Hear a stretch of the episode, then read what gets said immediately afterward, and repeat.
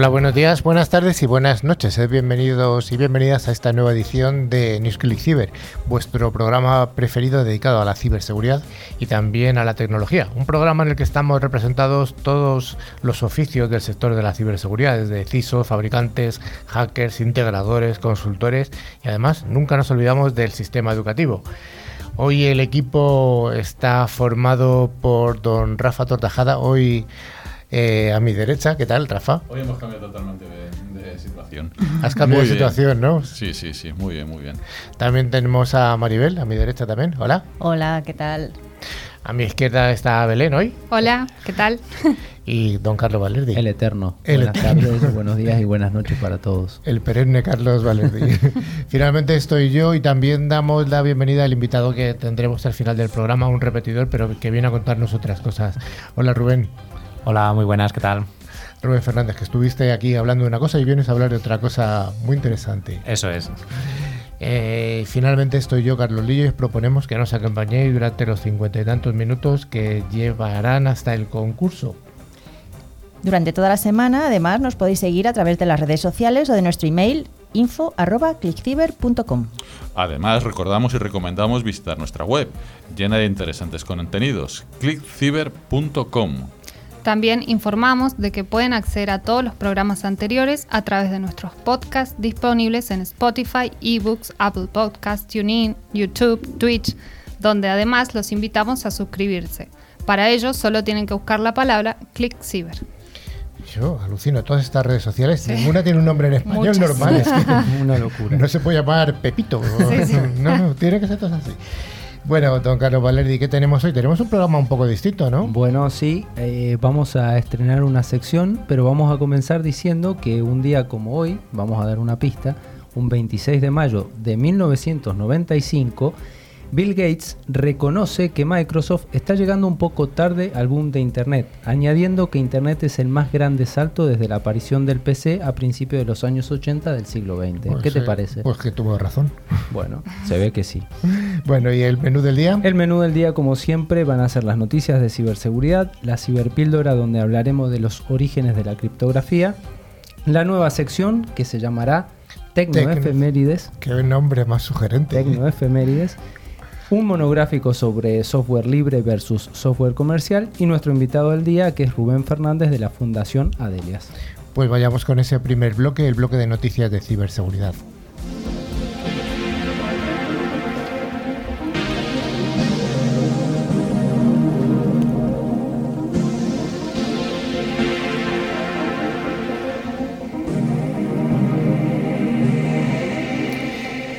Pues como todas las semanas damos las gracias a Netscope, solución tecnológica que protege los entornos cloud, por traernos esta sección, la sección de noticias. Y la primera de ellas nos habla de un apagón informático en decenas de ayuntamientos navarros que ha ocurrido este miércoles pasado, el miércoles 18. ¿Qué nos cuentas, Belén? Así es, una caída de servicios atendidos por ANIMSA afecta a sus páginas web, incluida la administración electrónica, y al envío de correos electrónicos. En efecto, decenas de ayuntamientos navarros se han quedado sin soporte informático para poder atender vía online al ciudadano y para realizar algunos trámites de cara al exterior. La caída del servicio ofrecido desde ANIMSA, que es la Asociación Navarra de Informática Municipal, ha provocado que no funcionaran sus páginas web ni sus correos electrónicos. Entre otras cosas, claro. A las 8 de la mañana de este jueves el problema además seguía sin resolverse. Este aviso por caídas de servicios se anunciaba a través del perfil oficial de ANIMSA en Twitter desde primera hora. Tanto su web oficial como la de los municipios también se vieron afectadas y se indicó que en este momento, los servicios de correo electrónico, sedes electrónicas, páginas web y CSR no se encuentran disponibles. Estamos trabajando para restaurar el servicio lo antes posible. Disculpen las molestias. Este apagón informático afectó durante toda la mañana la normal labor municipal, recorriendo algunos consistorios que nos hemos quedado un poco vendidos, remarcado remarcando que la mayor importancia ha venido por la falta de funcionamiento de las cuentas oficiales de correo electrónico, lo que impedía enviar y recibir emails, que hay que recordar que sigue siendo la forma de comunicación más generada a nivel institucional. En general, sí han estado operativos en los ayuntamientos tanto el acceso a Internet como las intranet municipales, pudiendo consultarse recibos, el padrón, etc. Pero la caída de las páginas web impidió que funcionase con total normalidad la administración electrónica, es decir, la posibilidad de llevar a cabo trámites oficiales sin necesidad de acudir presencialmente a las oficinas municipales. También se han visto afectados por la misma caída del servicio los teléfonos municipales de atención al ciudadano que permiten realizar distintas gestiones, consultas y trámites administrativos. Este ha sido el caso del 010 del Ayuntamiento de Pamplona y del 012 Infolocal del Gobierno de Navarra, y unos 70 ayuntamientos más. Desde los mismos se informaba vía telefónica a los usuarios de que un problema informático impedía acceder a las aplicaciones para desarrollar las peticiones. Bueno, los típicos problemas que ocurren en todas partes, y en este caso la, ha tocado una administración pública regional. Eh, Maribel, ¿cómo podemos saber si alguien está espiándote a través de tu webcam? Bueno, pues los ciberdelincuentes acceden a las cámaras de nuestros dispositivos a través de malwares o brechas de seguridad y extorsionando a sus víctimas o robando las credenciales de sus cuentas bancarias. Esto es lo que se conoce como camfecting. Ya sea con el smartphone, el portátil o la tablet, los usuarios usamos dispositivos casi todo para casi todo.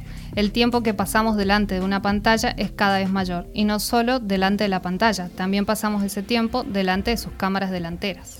La compañía de ciberseguridad ESET alerta de los peligros de, privacidad que existen al estar las 24 horas del día delante de una cámara. Aunque estas son claves para socializar con amigos o para reuniones de trabajo, los ciberdelincuentes también recurren a ellas para extorsionar a sus víctimas. Esta práctica se la conoce como canfecting e invade la intimidad y puede afectar seriamente a la salud mental y al bienestar de las personas. Oye, Belén, ¿y cómo logran acceder a las webcam? Eh, pues bueno, en primer lugar se, se, usan troyanos de acceso remoto, que son malwares que permiten que los cibercriminales puedan controlar los dispositivos desde la distancia. Incluso pueden activar las, las cámaras sin que se encienda la luz. De este modo pueden hacer grabaciones para luego amenazar con difundirlas o registrar las pulsaciones de las teclas para robar las credenciales de redes sociales o las bancarias. Y los exploits que eh, aprovechan vulnerabilidades que son errores en el software, eh, es decir, brechas de seguridad, que los atacantes pueden aprovechar para comprometer remotamente los dispositivos. ESET destaca las investigaciones de los expertos que tratan de encontrar el modo de solucionar este problema, Recientemente, Apple pagó a un investigador más de 100.000 dólares por una vulnerabilidad que encontró en macOS y que podría haber permitido el hackeo de webcams. ESET también, también señala el riesgo que puede suponer las cámaras de videovigilancia, los monitores de bebés y otros dispositivos similares, aunque están diseñados para mantener a nuestras familias más seguras, podrían ser secuestrados por delincuentes. Esto podría ocurrir a través de explotaciones de vulnerabilidades o adivinando nuestras contraseñas. Oye, ¿cómo podríamos saber si se ha hackeado nuestra web? ¿Podemos dar algunas pistas a nuestra audiencia? Sí, tenemos algunas pistas. Una de ellas es que es la luz que indica que la cámara está activada y se enciende. Entonces, eh, algunos atacantes pueden ocultar sus ataques apagando la luz de la cámara, pero no siempre es así, nos dicen en ESET. También los archivos extraños en el dispositivo. Si aparecen documentos en tu ordenador que no has descargado, puede que sean archivos guardados por el delincuente. En ESET recomiendan que busque cualquier cosa inusual, especialmente en la parte de documentos o carpetas de videos de tu disco duro. Eh, también hay aplicaciones que, hay aplicaciones inusuales en tu sistema. los piratas informáticos suelen usar la herramienta RAT para grabar remotamente. Ejecuta un análisis de malware, aconseja la empresa de ciberseguridad. Las configuraciones se han modificado. Los malwares, como los RATs, pueden inferir en el sistema operativo y desactivar algunas funciones de seguridad. Bueno, yo creo que estas cuatro pistas que han contado tanto Maribel como Belén pueden dar la pista de que nuestro dispositivo ha sido vulnerado en cuanto a la página, bueno, a, la visualización de, a través de la cámara. Pero bueno, no siempre es fácil, no siempre es fácil porque si desactivan lo primero, que no dejas de ver la lucecita, pues es, complicado. Pero bueno, tengamos el dispositivo, como siempre decimos, actualizado, pongamos un anti-malware y, una tapita. A veces una tapita. hay gente que pone una pegatina. Una pegatina. Aunque nos pueden escuchar, pero el micrófono también se puede tapar. Sí. Bueno, vamos con la siguiente noticia. Que, ¿Qué son los, los ciberdelincuentes? ¿Son buenos o malos? ¿Son Robin Hood? Un ransomware parece que ha obligado a hacer buenas obras para recuperar los archivos. Belén. Así es, el ransomware sigue siendo una amenaza importante y los últimos datos señalan que cerca de dos tercios de las empresas han sido víctimas de un ataque en alguna ocasión. Consiste en ciberataques que cifran los archivos y sistemas informáticos de las empresas y organizaciones a las que atacan. Tras ello, se ponen en contacto con su víctima para exigirle un rescate, normalmente económico, a cambio de recobrar la normalidad. Las encuestas señalan que si una organización ha sido víctima de ransomware en el pasado, es más probable que pague un rescate en caso de un nuevo ataque. A pesar de ser una práctica bastante usual, el ransomware detectado en la India es muy diferente. Para empezar, se llama goodwill, que significa buena voluntad en inglés, y su modus operandi eh, cuando infecta una empresa no es el habitual. Los expertos en ciberseguridad de una compañía india, que son los que lo han descubierto, señalan que los ciberatacantes no piden dinero a cambio de devolver los ficheros y sistemas informáticos a la normalidad, sino que exigen que las víctimas donen ropa nueva a gente sin hogar, compren menús a niños sin recursos o paguen asistencia médica y sanitaria a personas que no pueden pagársela. Solo cumpliendo estas tres buenas obras, las víctimas de ataque de Goodwill podrán recuperar la normalidad. Además, deben publicar en redes sociales las pruebas de sus buenas acciones y que son mejores personas gracias a haber sufrido ese ataque. Esta noticia me entre ternura y, sospecha de que esto Muy aquí sí, sí es un poquito extraño. Bueno, em, un ciberdelincuente ha logrado que le den una hipoteca, atención, de 1,5 millones de dólares, es aproximadamente 1,4 millones de euros. Eh, ¿Qué ha ocurrido, Maribel?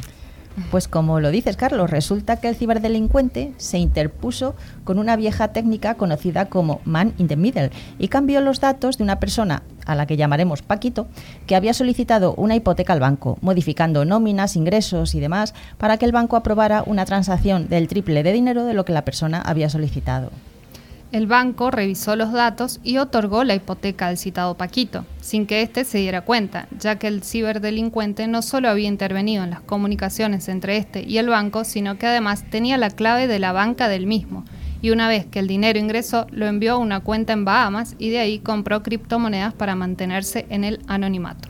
El grave error que cometió fue comprar el millón y medio de dólares en Luna, que es la criptomoneda de la red de Terra que en días pasados se destruyó, pasando de valer 110 dólares a cero en solo dos días. Con lo que no solo perdió todo, sino que además lo encontraron porque se quejaba de su pérdida en su cuenta de Twitter. Eh, por suerte, para el damnificado, el banco supo de esto y le ha otorgado su hipoteca nuevamente. Según fuentes bien informadas, en esta ocasión se ha optado por la conversión a la criptomoneda Venus, que es comúnmente usada por la ciberdelincuencia aborigen australiana a través de la red Kanguru. Bueno, pues eh, una noticia curiosa. Eh, Muy curiosa. una criptonoticia. Una criptonoticia. Um, vamos con la quinta noticia que nos habla de que la DGT, la Dirección General de Tráfico, alerta de nuevos ciberataques que manipulan los frenos y arrancan el coche a distancia. Los fabricantes de los componentes trabajan para evitar que los denominados cracker puedan modificar el software de un vehículo. Hace solo unas semanas, un ciberdelincuente llamado David Colombo avisaba al mundo de que tenía el control de 25 coches eléctricos Teslas en 13 países diferentes, debido a un fallo de los propietarios y sin que estos se hubieran percatado del ataque. Una deriva inquietante que ha puesto en guardia a la Interpol que declara en su página web, la ciberdelincuencia crece a un ritmo muy acelerado, operan a escalas planetarias, coordinando ataques en cuestiones de minutos. Los ahora denominados crackers pueden modificar a distancia el software de un vehículo, una práctica que aunque creciente no es nueva. Ya en 2010, un equipo de investigadores de las universidades de Seattle y de California demostraron que los coches de última generación eran vulnerables a ciberataques y lograron pirotear dos vehículos a los que inutilizaron los frenos y el motor a distancia cuando se encontraba en marcha. Los ataques fueron multiplicándose hasta que en 2018 el FBI alertó a los fabricantes de que estaban en el punto de mira de los crackers. Desde la Dirección General de Tráfico se llama a la calma y se asegura que los fabricantes de componentes llevan años trabajando en la solución, indicando En tiempo récord, la ONU ha desarrollado una norma que unifica los criterios y los requisitos e implanta las bases mínimas de ciberseguridad para todos los vehículos. Todo esto se ha traducido en un reglamento que entró en vigor el, perdón, el 22 de enero de 2021, que obliga que a todos los vehículos, automóviles, camiones, furgonetas, etcétera, se homologuen a partir de julio de 2022 y todos los que se vendan a partir de julio de 2024 cuenten con un certificado de, de vehículo ciberseguro pero las marcas y sus proveedores ya trabajan desde hace años en prevenir estos ataques con mayor o menor éxito. Ford, por ejemplo, asegura a sus clientes que aunque nadie puede garantizar que la transmisión de datos a través de Internet sea segura, ellos tienen un equipo de ciberseguridad para vehículos conectados destinado a proteger su información tal y como ha recogido la empresa Eurosipcar, que cuenta con una base de datos con todos los ataques contra vehículos que se han producido desde el año 2012, un ciberdelincuente puede emplear el sistema Bluetooth para que cuando se vinculen teléfonos y vehículos pueda obtener un, un volcado de sus datos e información personal,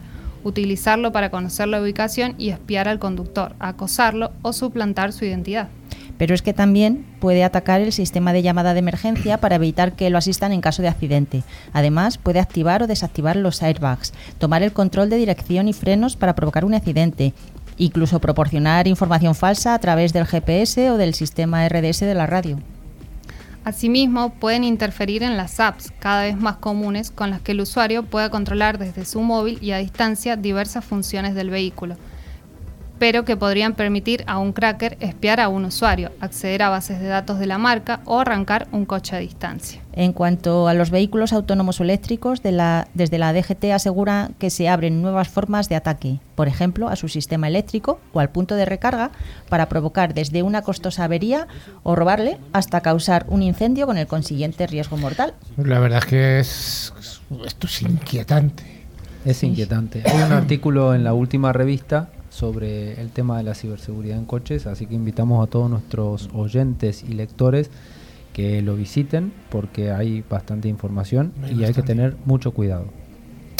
Mucho cuidado. Y una vulnerabilidad día cero en PayPal permite robar dinero de cualquier usuario a nivel. Una vulnerabilidad sin corregir en el sistema de transferencia de dinero en PayPal permitiría a los actores de amenazas engañar a cualquier usuario para realizar una transferencia electrónica con un simple clic. Este es un ejemplo de la técnica conocida como secuestro de clics, basadas en hacer que un usuario interactúe involuntariamente con contenido malicioso en una página web aparentemente inofensiva. Los ataques de secuestro de clics usualmente permiten la, la descarga de malware, redirecciones a sitios web maliciosos o el robo de datos. Esto es posible colocando una página invisible o un elemento HTML por encima del contenido visible para el usuario, de modo que el usuario ni siquiera pueda sospechar cuando está siendo atacado. El investigador que identificó el problema mencionó lo siguiente. El atacante puede secuestrar los clics destinados a la página web legítima y enrutarlos a un sitio probablemente propiedad de otra aplicación, dominio o ambos. Según el investigador, la falla reside en el Endpoint y fue reportada a PayPal a finales de 2021. El endpoint está diseñado para acuerdos de facturación y solo debe aceptar tokens. No obstante, el investigador afirma haber descubierto que es posible pasar otro tipo de token, lo que permitiría vaciar cualquier cuenta de PayPal. Los cibercriminales podrían incrustar, incrustar el endpoint dentro de un iframe, lo que provocaría que una víctima con sesión previamente iniciada en un navegador web transfiera fondos a una cuenta de PayPal bajo su control, requiriendo un mínimo nivel de interacción con la víctima.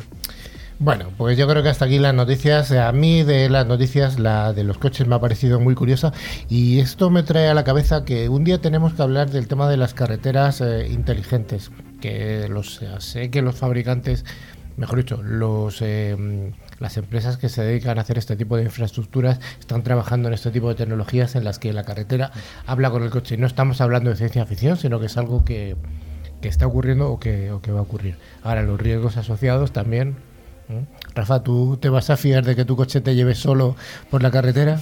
Me fío de un avión que despega y aterriza solo, con lo cual el coche también. bueno, hay un piloto detrás, ¿eh? sí, sí, hay un piloto. Yo estaré detrás del coche mirando, a ver.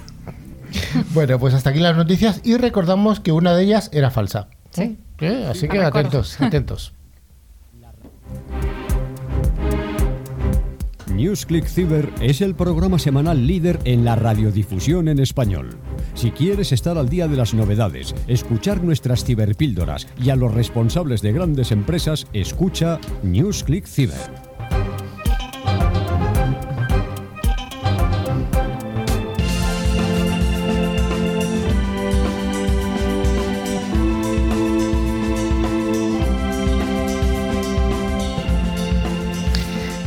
Todas las semanas, eh, desde NewsClick Cyber mm, nos gusta difundir distintos conceptos tecnológicos. Y gracias a LOT, solución tecnológica que asegura el rendimiento de las aplicaciones más importantes, hoy vamos a hablar ni más ni menos que de los orígenes de la criptografía. Qué cosa más bonita. Los orígenes de la criptografía, aunque pensemos que Alan Turing, Klaus o la NSA son los referentes en el campo de la criptografía, y la verdad es que lo son, este arte se remonta mucho tiempo atrás. El cifrado de mensajes se lleva practicando desde hace 4.000 años, al menos que conozcamos, y precisamente el origen de la palabra criptografía lo encontramos en el griego, que son cripto, oculto y grafos, escribir. Es decir, escritura oculta. Pero para adentrarnos un poco en este mundo, eh, Carlos Valerdi, ¿Qué nos puedes contar acerca de esto de la criptografía? Bueno, a ver, Carlos, vamos a comenzar por decir que una comunicación está cifrada cuando solamente emisor y receptor son capaces de extraer la información del mensaje. Por tanto, cualquier persona ajena a esa comunicación solamente será capaz de ver un galimatías sin sentido y el contenido del mensaje le quedará totalmente oculto. Sí, aunque los jeroglíficos del antiguo Egipto no tenían una, eh, intención militar, suele tomarse como uno de los principales eh, ejemplos, o de los primeros ejemplos de escritura oculta de la historia, ya que se necesitó eh, la piedra de la roseta para poder descifrarlos. vamos un poquito más atrás. la Biblia, concretamente en el libro de Jeremías, hace referencia a Adbash, un sistema de sustitución de letras que se usaba para cifrar mensajes y que se remonta al año 600 a.C. Sobre esta misma época también se encontraron ejemplos de cifrados de mensajes por sustitución en los reinos de la India. Maribel, ¿qué nos cuenta de los espartanos? Pues que los espartanos también usaban la criptografía para proteger sus mensajes, concretamente una técnica conocida como cifrado por transposición, que consistía en enrollar un pergamino sobre una estaca que se llamaba escítala que servía para ordenar las letras y mostrar el mensaje. Para poder descifrarlo, el receptor debía contar con una escítala del mismo diámetro que la que había usado el emisor. Criptografía simétrica es esta. Porque además era la única forma de visualizar el mensaje de la misma forma. Bueno, bueno y según los escritos del historiador romano Suetonio, Julio César usaba un desplazamiento de tres letras y Augusto, primer emperador y sobrino nieto de Julio César, un abuelo antiguo que tenemos todos, usaba un desplazamiento de una letra. En la época del Renacimiento, los estados pontificios se caracterizarían por un uso intensivo de la criptografía. De hecho, una de las figuras claves de la época en esta disciplina fue León Battista Alberti, secretario personal de tres papas. Además, aunque aún no se ha podido descifrar y sigue siendo un misterio, en el Renacimiento tiene su origen el que sigue siendo el gran reto de los descifradores de códigos, el manuscrito Voynich, supongo, un libro cuyo contenido es aún inteligible y cuyo código se ha podido romper. Un secretario de tres papas. De tres papas. Sobrevivió a tres papas el hombre. O los envenenó él. O, fue testigo, nunca se sabe. sí. bueno, eh, esto del manuscrito de Voynich es una historia interesante que algún día podemos contar. Acerquémonos un poco más en la historia y hablemos de la criptografía hasta la Segunda Guerra Mundial, Maribel.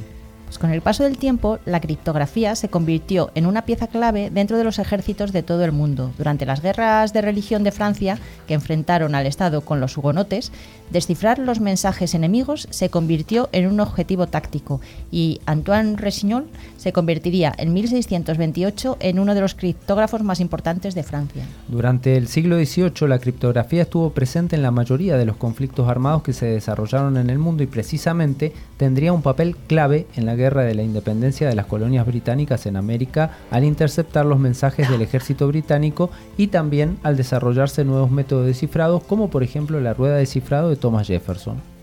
Adelantándonos un poquito más en el tiempo, en la Primera Guerra Mundial la criptografía se usó de manera intensiva. Así podemos dar algunos ejemplos, como que Alemania desarrolló el código UPCI, que fue desarmado por Francia. También los códigos navales de Alemania fueron descifrados por el, el RUN 40 del almirantazgo del Reino Unido, lo cual les permitió adelantarse a Alemania y prepararse para batallas como la de Jutlandia.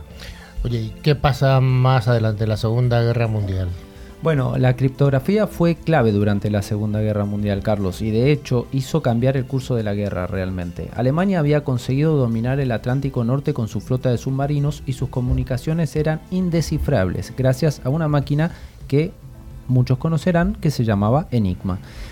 Además de los frentes tradicionales, se había abierto un nuevo campo de batalla, que era cual romper las comunicaciones enemigas, una tarea que los aliados encargaron a un grupo de matemáticos, ingenieros y físicos que trabajaron desde las instalaciones de Bletchley Park y entre los que se encontraba nuestro gran amigo Alan Turing. Llegamos ya. Pero quizás el trabajo de Alan Turing y los aliados sea la, la labor más conocida sobre criptografía durante la Segunda Guerra Mundial, pero no fue el único. El cifrado de las comunicaciones marcó el conflicto y se empleó un conjunto muy variado de técnicas para evitar que el enemigo interceptase las comunicaciones. Estados Unidos, por ejemplo, rescató una técnica que ya había utilizado con éxito durante la Primera Guerra Mundial y en vez de recurrir a complejos algoritmos descifrados, aportó, apostó por usar un código, eh, los idiomas de los nativos americanos. Vale la pena reconocer, al menos como una curiosidad, que también se usó a modo experimental el euskera para cifrar mensajes en el frente del Pacífico, en Guadalcanal y en las Islas Salomón. Muy bien, está claro que la criptografía viene de largo, pero ¿qué hay de ello en la era digital, Belén? Estamos ya en, nuestro, en nuestros días. Así es. Después de la Segunda Guerra Mundial, la criptografía dio un gran salto gracias a Claude Shannon, conocido como el padre de la teoría de la comunicación. En 1948, Shannon, que trabajaba en los laboratorios Bell, publicó A Communication Theory of Secrecy System, un artículo fundamental en el, en el que se modernizaron las técnicas de codificación para transformarlas en procesos matemáticos avanzados. Y claro, con eh, la explosión de los sistemas de computación y su desarrollo tras la Segunda Guerra Mundial, convirtió a, a todos esos ordenadores en un instrumento clave dentro del cifrado y descifrado de mensajes. Por tanto, por seguridad, la mayoría de los países consideraron la criptografía como algo secreto y vinculado a tareas de inteligencia y espionaje. Y ya nos vamos hasta mediados de los años 50 y a desde los años, mediados de los años 50 hasta mediados de los años 70, que la NSA acaparó y bloqueó cualquier tipo de publicación o estudio sobre criptografía en Estados Unidos. La información que estaba accesible al público era obsoleta y para trabajar en el ámbito de la criptografía, básicamente la única opción era la NSA. Más de un proyecto de investigación en el ámbito de la universidad fue cerrado por esta agencia y libros como Codebreakers de David Kahn tuvieron que pasar por el filtro de la censura de la NSA antes de publicarse. Pues yo creo que como orígenes de la criptografía nos, nos vale, porque lo siguiente que contaremos en otro programa será cómo ha evolucionado en los últimos tiempos los, los, mm, los temas de criptografía asimétrica, asimétrica, hay mucho, mucho que contar. Bueno, en este sentido hay algún hay algún curso incluso de criptografía gratuito a través de, de internet que, que- que merece la pena hacer. Bueno, pues hasta aquí esta ciberpíldora y vamos con esa sección tan prometida.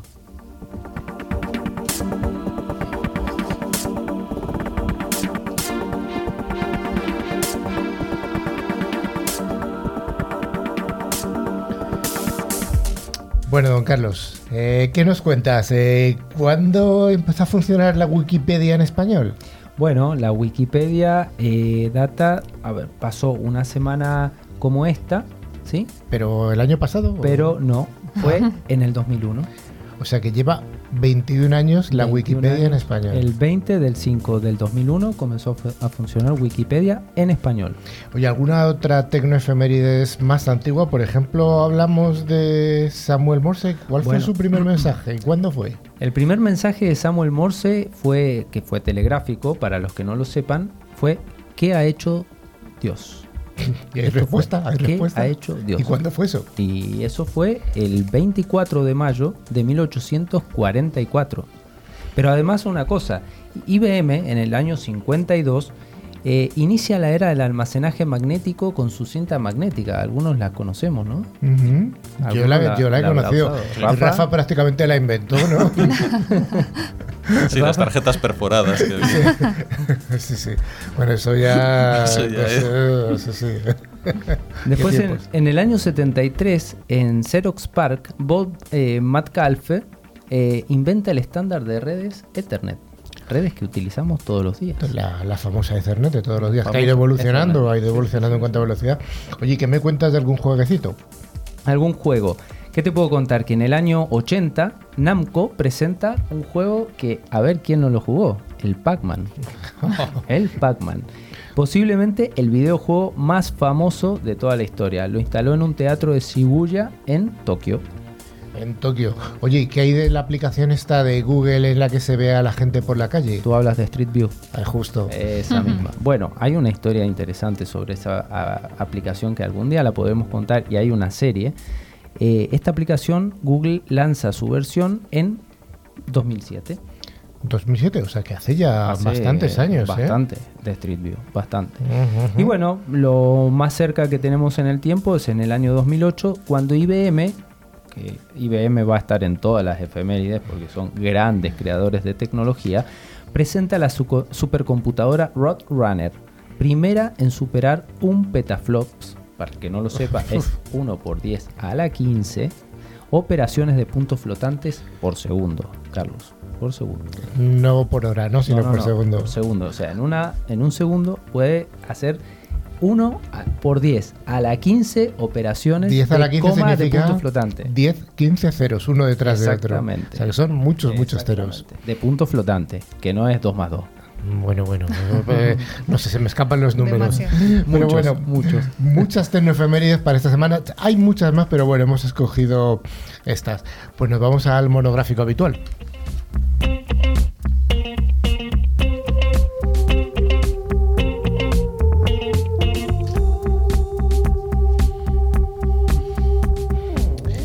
Pues llega la sección de monográficos que, como siempre, es ofrecido por Fospoint, que es el fabricante líder en seguridad convergente con un amplio catálogo de soluciones de ciberseguridad. Y hoy Rafa y Carlos Valerdi nos van a hablar de algo que es eh, que está en boca de muchas empresas. Es ¿vamos a usar software comercial o software libre? Esto a los financieros les encanta lo de software libre, pero mm, aquí hay más cosas. Rafa, ¿qué es el software libre? Bueno, pues lo primero eh, tenemos que decir que el término software libre lo acuñado el informático eh, que es súper conocido, Richard Stallman, en los años 80. Stallman trabajaba en el Massachusetts Institute of Technology, eh, o sea, el MIT, con el desarrollo de software. Entonces, ¿qué es lo que pasaba? Que había muchos desarrolladores y empresas que empezaron a cerrar su código al ver la oportunidad de convertirlo en un producto y poder venderlo. Bueno, ¿y qué hizo como respuesta a esto Stallman? Pues fundó la Free Software Foundation para expandir la filosofía del software libre, programas y aplicaciones en los que todo el mundo pudiese participar y tuviese la libertad de hacer con ellos lo que quisieran. De esta forma, todos se benefician de las mejoras de los demás y no se dependía de las decisiones centralizadas de las empresas. Todo ello a través de la creación de la licencia GPL, que es GNU General Public License de Copyleft una práctica que permite el libre uso y distribución de la obra y sus derivadas. Sí, ya que hay que aclarar que, eh, que son las aplicaciones con copyleft y sin copyleft. Con copyleft son todos los programas que parten de uno que, tiene, que, lleva con copyleft deben ser copyleft. O sea, quiere decir que todos deben ser libres. En cambio, sin copyleft, los programas que partan de uno, las evoluciones, modificaciones, eso pueden no llegar a ser libres. Bueno, frente al software libre está el software propietario, del que es dueño generalmente una empresa y el cual no se puede auditar ni modificar. También dentro del software libre hay bifurcaciones. El software libre y el código abierto son lo mismo, sin embargo, la diferencia es el trasfondo ético y filosófico de algunos movimientos. Pues sí, la clave se sitúa en las licencias. La GPL es la licencia de software libre que obliga a cualquier programa que derive de uno libre que está obligado a ser igualmente libre. Mientras que con las de código abierto, como la del MIT, por ejemplo, no existe impedimento en que la aplicación derivada de una de código abierto pueda ser cerrada y convertida en software propietario. De hecho, hay muchos fabricantes que parten soluciones libres y, y luego las comercializan, ¿no? Y que formen parte uno. Es lo que suelen elegir muchas empresas, ya que es como estamos diciendo, es menos restrictiva en cuanto a crear un negocio a partir de un desarrollo. Bueno, como ejemplo de programas de código abierto, el más conocido y utilizado por todo el mundo es Linux, creado por Linus Torvalds. Linux, como sabéis, es el sistema operativo usado en gran medida en los servidores y en PCs. Es el proyecto más grande de software libre que hay, pero bueno, para los que no estén familiarizados con este software, podemos indicar que es el que usan, por ejemplo, 485 supercomputadoras del top 500. Es decir, de las 500 mayores supercomputadoras del mundo, casi el 99% utilizan Linux. Exactamente. Que es un software libre, interesantísimo. Oye, Rafa, ¿cuáles serían los tipos de licencia de software libre que hay? Bueno, hay un montón. Eh, lo único que vamos a, poner las, eh, las más utilizadas, como son la GPL, la AGPL, la BSD, eh, la licencia Apache y la Creative Commons. Bueno, pues vamos a ir contando algunos detalles de algunos de ellos, ¿no? Empezaremos por la GPL, ¿te parece, Carlos? Es una de las más utilizadas y se suele denominar como GNU GPL. Con esta licencia, el desarrollador conserva los derechos de autor, pero permite su libre distribución, modificación y uso y cuando en el caso de que el software libre se modifique, el nuevo software que se desarrolle como resultado quede obligatoriamente con la misma licencia. Incluso si el software con licencia GPL solo fuera una parte de otro programa, este programa también tendría que mantener la licencia. Está considerada la primera licencia copyleft y, bajo esta filosofía, cualquier código fuente licenciado bajo GPL debe estar disponible y accesible para copias ilimitadas y a cualquier persona que lo solicite de cara al usuario final. El software licenciado bajo GPL es totalmente gratuito, pudiendo pagar únicamente por gastos de copiado y distribución. Pues sí, luego tenemos la licencia AGPL, que se engloba dentro de las licencias destinadas a modificar el derecho de autor derivados de la de GNU. Las novedades de AGPL es que, aparte de las cláusulas propias de una GNU GPL, están obligados a que se distribuya el software que se destine a dar servicios a través de una red de ordenadores. Es decir, si se quiere usar como parte de desarrollo de un nuevo software, esto quedaría obligado a su libre distribución. La licencia BSD es un buen ejemplo de una licencia permisiva que casi no impone condiciones sobre lo que un usuario puede hacer con el software. El software bajo esta licencia es la menos restrictiva para los desarrolladores, ya que por ejemplo el software puede ser vendido y no hay obligaciones de incluir el código fuente. Rafa, ¿qué me decís de la de Apache? De la de Apache. Bueno, pues eh, el software bajo este tipo de licencias permite al usuario distribuirlo, modificarlo y distribuir versiones modificadas de cada de, este software, pero debe conservar el copyright y el disclaimer.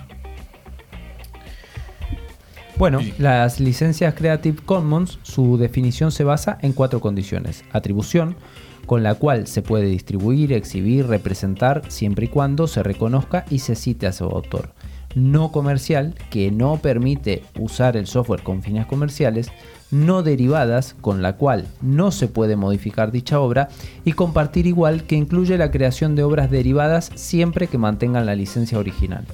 Pues sí, eh, proyectos de software libre hay un montón. Eh, así LibreOffice, por ejemplo, una suite de ofimática que es libre, gratuita, te la puedes bajar. Entornos gráficos, como todos los que se utilizan en un Linux, como puede ser un GDOME, KDE y bases de datos. Antes estábamos hablando de MySQL, de Progress. Bueno, MySQL lo compró Oracle y tiene por ahí alguna cosilla. Pro, eh, y hay muchísimos eh, programas. Pero nos vamos a centrar en los que son los de seguridad. Carlos. Bueno, ¿te parece que hagamos un pequeño listado, Rafa?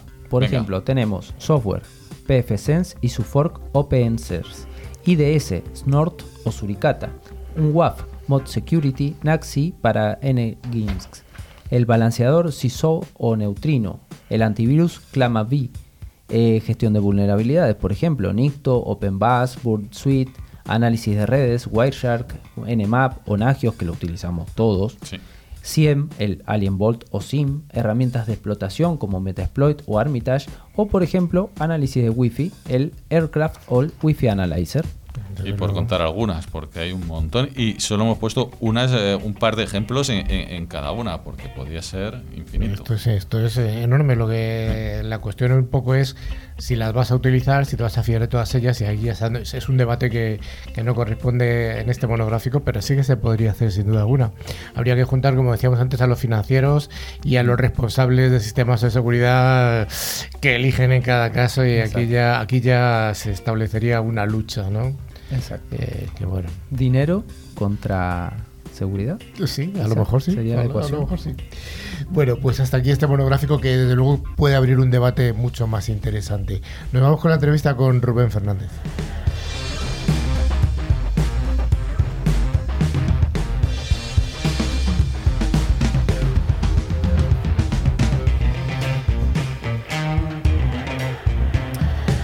Bueno, Rubén, eh, estás aquí como representante, colaborador de una fundación, una ONG en realidad, ¿no? Que es la Fundación Adelias. A grandes rasgos, ¿qué es Adelias? Sí, pues os cuento un poquito. Si quieres, voy un paso más atrás y os cuento un poco por qué, por qué estoy aquí. Es decir, yo como hasta hace poco pues he sido responsable de seguridad de una gran empresa y, vi que teníamos un problema. Es decir, nosotros cuando renovábamos los equipos procedíamos en muchos casos a la destrucción de los mismos, generando residuos, eh, un poco en contra de lo que es la tendencia ahora mismo de ser sostenibles, de, reciclar, etcétera, etcétera. Entonces, eh, además, este tema tenía un coste para, para las empresas, que es eh, tienes que pagar el borrado seguro, la destrucción segura de los ordenadores, etcétera, etcétera. Entonces, eh, en ese momento se puso en contacto conmigo la, Fundación Adelias, que es la que, la que venimos a representar ahora, para, pues, para comentarnos que ellos estaban creando una solución a este problema. La Fundación Adelias se creó hace 15 años, por ponernos un poco en contexto, y, bueno, eh, era, ir un poco más allá de, la gente que dona pues determinado dinero o determinado esfuerzo y es una, visión un poco más integral, es decir, vamos a tratar de construir eh, entre todos, con nuestro esfuerzo y nuestra participación, eh, pues un ecosistema mejor para, estos días. Estamos hablando un poco de economía circular, ¿no? A fin de cuentas. Eso es. Sí, sí, es lo que está tan de moda en, el mundo en general, pues aplicarlo un poquito también a, nuestro entorno en este, en este ámbito. Qué curioso, o sea que tú como responsable de una grandísima empresa recibes a esta fundación y dices, decides en un momento determinado, voy a empezar a colaborar con ellos. Así es, un poco, pues eh, yo vi que nosotros como pues muchas veces estamos muy liados en el mundo de la ciberseguridad y nos falta ese, ese momento un poco más filantrópico que a muchos nos apetece tener, pero que es muy difícil dar el paso. Dedicar tu tiempo, porque a veces te tienes que quitar de, de ciertas cosas tuyas para, para, aplicarlo a intentar pues dejar un mundo mejor a nuestros hijos, dar ejemplo también y, y construir en, en general un, un ambiente más, más sostenible. Oye, me gustaría abundar en un tema que has comentado, que es que a las grandes empresas les cuesta dinero deshacerse de, de equipamiento que cuesta un dinero y que todavía está funcionando. Sí, así es. Eh, es decir, no cumple con ciertos criterios de seguridad a lo mejor, porque eh, pues ese software que puedes instalar en ese equipo eh, pues no está dentro del soporte, etcétera, etcétera, y, y, tienes que pagar por una empresa que venga a recogerte los equipos a tu, a tu empresa y, otra, otra organización, otra empresa que te haga la destrucción segura con tu certificado correspondiente, garantizando que esos datos no van a salir luego mañana en una exfiltración de datos que, pueda ocurrir. O sea, no vale lo del martillo 15 veces contra el disco duro, no, tiene certificado. El martillo no tiene certificado, si luego utilizas taladros, etcétera, etcétera, un desmagnetizador, pues puedes llegar a garantizar que no, que no salen tus datos, pero es complicado también. Es complicado, o sea que ese certificado de alguna manera sí que es necesario, ¿no? Sí. O sea que las cosas se hacen bien en las, en las grandes organizaciones en este sentido. Sí, sí, vamos por mí. Lo que a mí me consta, eso es, así porque no te queda más remedio. No te puedes exponer a que luego tus datos eh, sean públicos eh, en algún sitio y tengas un problema de. Vale, entonces llega la fundación Adelias a una, una, empresa y le dice, te voy a solucionar el problema. ¿Cuáles son los beneficios adicionales para esa empresa desde el punto de vista financiero? Eh, bueno, a ver, luego contamos un poco más en qué consiste el, proceso del Banco de Recursos Digitales, que es de lo que estaríamos hablando. Eh, los beneficios para la empresa eh, es esto, es decir, nos evitamos estos costes que, tendría para la empresa desde el punto de vista de recogida de los equipos, desde el punto de vista del certificado de destrucción segura y además, eh, pues mediante este proceso, obtenemos un certificado de donación que luego pues te puedes desgrabar y de los correspondientes impuestos que, te supongan, etcétera. Pero el principal beneficio que nosotros estamos intentando atraer a, la gente, a las empresas, es eh, pues esa hacer un acto positivo. Nosotros estamos colaborando con la Comunidad de Madrid, dotando a los centros de la Comunidad de Madrid de, recursos tecnológicos para que los eh, alumnos puedan estudiar eh, y cerrar esta brecha digital entre la gente o los, las personas que, tienen recursos y que pueden eh, disponer de, elementos telemáticos para estudiar y otros centros que, no tienen esos recursos, otras familias que no pueden contar con ese tipo de de ordenadores. Me estás hablando de la Comunidad de Madrid. ¿El programa se intenta expandir a otras regiones o...? El programa que nosotros estamos ideando, bueno, que hemos ideado, eh, es para toda España. Lo que pasa que sí que es verdad que hemos empezado a, a colaborar en, en, la Comunidad de Madrid, que es con la, entidad con la que ya tenemos ciertos acuerdos. Nos han cedido un local para que, llevemos esos ordenadores, que nos ayude a la gente que está haciendo voluntariado suyo también, los profesores que están preparando allí para, ayudarnos en este, en este ámbito. Y luego también tenemos ya petición de colaboración por parte de la, de la Junta de Andalucía. Con lo cual vamos expandiendo pero también es verdad que el número de ordenadores que tenemos a día de hoy pues es limitado, con lo cual queremos ir eh, paso a paso, es decir, vamos a intentar cerrar la brecha digital en, la Comunidad de Madrid en este caso, que es donde hemos empezado, y luego se irán incorporando pues otras comunidades, otros municipios, según vayamos teniendo más equipos. ¿Los dispositivos que estáis aceptando son solamente ordenadores o hay otro tipo de dispositivos? Nosotros ahora mismo el principal dispositivo que estamos recibiendo son ordenadores, pero también se están recibiendo bastantes tablets, eh, teléfonos móviles, eh, cualquier dispositivo de, de uso, pues casi te diría común, porque estamos hablando de empresas, pero aquí hay gente que en casa tenemos un montón de dispositivos que ya no utilizas eh, y que, realmente pueden tener esa, esa segunda vida útil. Rafa tiene un trastero lleno de ordenadores, ¿no? Sí, diógenes digital. El otro día tuvimos un problema que nos querían donar unos rack y tal, y era como, ¿esto qué hacemos? ¿Cómo lo colocamos? Pero es verdad que ahora se está generando muchísima... Eh, no son desperdicios ni son, ni son basura, pero bueno, al final sí que son eh, elementos que ya no se usan y que la gente no puede reutilizar fácilmente para su uso personal. ¿Se ha pensado en algún programa o alguna derivación para eh, donar este tipo de equipamientos a personas mayores? Sí, tanto, o sea, el programa incluye tanto la parte de centros como familias con pocos recursos. Porque nos hemos encontrado también que hay familias en las que el único dispositivo con el que se conectan a internet, una familia que a lo mejor son pues eh, el padre, la madre, la abuela, como tú comentas, o el abuelo y, los nietos, a lo mejor solo disponen de un teléfono móvil que tiene que compartir todos para el niño hacer los deberes, el abuelo intentar conectarse al banco, los padres hacer los trámites que tengan que hacer en el ayuntamiento o donde sea y, también está contemplado. Ahí es la Comunidad de Madrid la que decide un poco eh, cuál es el destino final de, estos, de estos recursos. Oye, y cuéntame un poquito acerca de la Fundación. ¿Cuánta gente está colaborando altruistamente en esta actividad? Bueno, pues eh, ahora tenemos muchos colaboradores que cada uno colabora en función del tiempo que tiene. Es decir, no se trata de que la gente tenga que ir dos días por semana allí, ocho horas, sino que es un poco en función, primero, de la carga de trabajo que tengamos y de las necesidades que haya y luego del tiempo que tenga cada uno, evidentemente. Nosotros, eh, pues sí que vamos a hacer campañas de lo, solicitaremos en LinkedIn o en redes sociales, pediremos ayuda. Pues cuando tenemos una donación grande de equipos, sí que tenemos, bueno, si queréis os, explico un poco cuál es el proceso completo de, del, Banco de Recursos Digitales. Nosotros recibimos una llamada de, de la empresa que sea en los correos, eh, pues si queréis, eh, el correo de laura arroba fundacionadelias.com o ruben arroba fundacionadelias.com, notificándonos el número de equipos que, que crea donar la empresa, la dirección donde habría que recogerlos, etcétera, etcétera. Nosotros con eso preparamos un transporte adecuado, porque no es lo mismo que nos den 10 portátiles a que nos den 200 equipos de sobremesa, que nos ha pasado, y, organizamos la, recogida. Una vez que los, equipos se recogen, se llevan a, a, Recovery Labs, que es una empresa que nos ha donado también la, limpieza o el certificado de limpieza segura de los 50 primeros equipos, que en principio con eso hemos visto que cubrimos la mayoría de las donaciones que estamos recibiendo. Y, con eso ya procederíamos a, llevar estos, estos ordenadores al centro de la Comunidad de Madrid que os comentaba antes que nos han dejado para, organizar este tema. Ahí Google nos ha donado eh, licencias del Google, eh, el nuevo sistema operativo que han sacado ellos, el Flex OX, OS, perdón, y instalamos estas, estas licencias, que ahí es donde necesitamos muchas veces la colaboración por parte de, de, pues de voluntarios, etcétera, etcétera. Lo que estamos haciendo, que está teniendo mucho éxito también, es con determinadas empresas organizan un día de voluntariado en las empresas.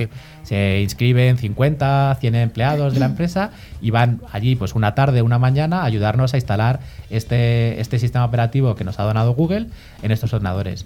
Sí, una pregunta. Eh, ¿Y por qué no usáis Linux? Ubuntu, que es el típico que decimos todos sin entrar en mucho conflicto, súper sencillo de usar, mm, bien protegido, tienes toda la Office de toda la, suite ofimática ya incorporada. Sí, se valoró, pero para usuario final, eh, pues en algunos casos se vio que era poco accesible para estas, para estos, pues personas mayores, etcétera, o niños. Entonces eh, estuvimos haciendo pruebas con, con el sistema operativo de Google y se vio que era bastante sencillo de utilizar y que era muy amigable, digamos, para, para este tipo de público al que estamos intentando llegar. Bueno, se ven ya las inquietudes de Rafa que le gusta, es un amante de Linux. Bueno, pues hasta aquí la entrevista. Yo creo que es una iniciativa muy buena. Si quieres, repite los correos de las personas que, que se pueden encargar de esta Sí, gestión. pues eh, bueno, podéis encontrar en, en- redes sociales Fundación Adelias y los correos serían laura arroba fundacionadelias.com y rubén arroba fundacionadelias.com. Pues muchas gracias y que tengáis mucho éxito con esta iniciativa tan altruista y además eh, tan necesaria. Muchísimas gracias.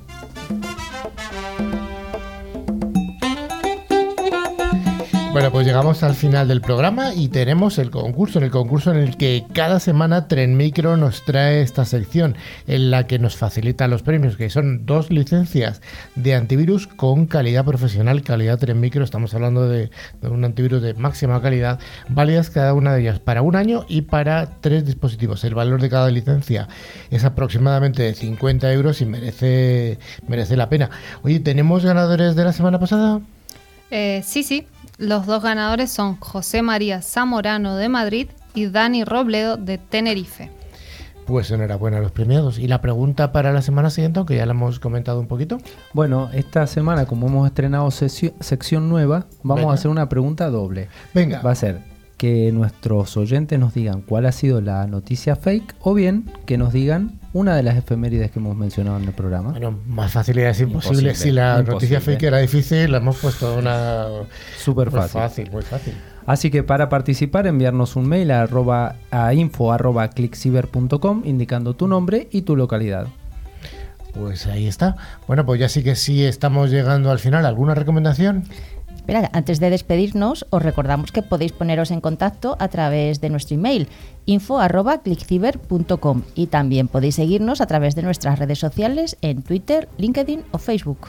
Y claro, por supuesto, con nuestra página web, clickciber.com, y se pueda tener acceso a nuestra revista digital, importantísimo, ver las fotos y otros contenidos de interés. Y finalmente os recordamos que a través de todas las plataformas de podcast, eh, tanto Evox, Spotify, Tuning, YouTube, Twitch, buscando la palabra clave, ClickCiber. Lo que nos ayudaría a que estas redes sociales estuvieran en español. Lo que nos ayudaría. Sobre todo. Hagamos una. Ah, ¿Creamos una? Mira qué buena idea, que no nos escuche nadie. ¿Cómo lo llamaríamos? Eh, Bueno, click- para el próximo programa. Jamón, lo jamón. pensamos. Jamón, jamón no está mal. Bueno, pues os damos las gracias y os emplazamos a dentro de siete días aquí en la misma frecuencia o en el mismo podcast o en el mismo Twitch o en el mismo YouTube. Adiós, adiós. Adiós. Adiós. Adiós.